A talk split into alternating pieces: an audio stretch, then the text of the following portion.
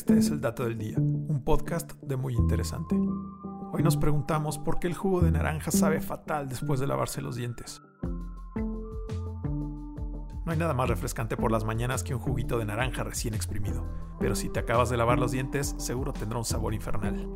El compuesto de las pastas dentales llamado lauril sulfato de sodio o SLS es el culpable de esta desagradable experiencia, pues altera temporalmente el modo en el que procesamos ciertos sabores. Con más de 2.000 papilas gustativas, los humanos estamos bien equipados para degustar una amplia variedad de alimentos.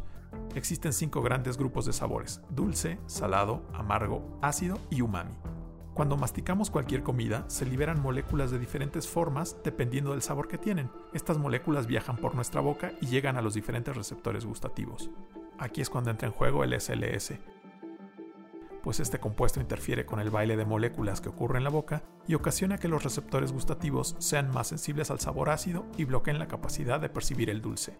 Pero los demás sabores tampoco se salvan, se ha comprobado que este compuesto también inhibe lo salado y lo amargo. El lauril sulfato de sodio está presente en la mayoría de las pastas de dientes y de hecho también está presente en otros productos de limpieza, pues actúa como detergente.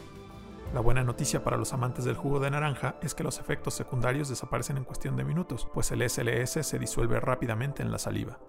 Lo lógico sería que siempre te laves los dientes después y no antes de tomarte tu jugo de naranja, pero si insistes en saltarte las reglas, ya sabes que solo debes esperar un poco para deshacerte de ese sabor tan desagradable.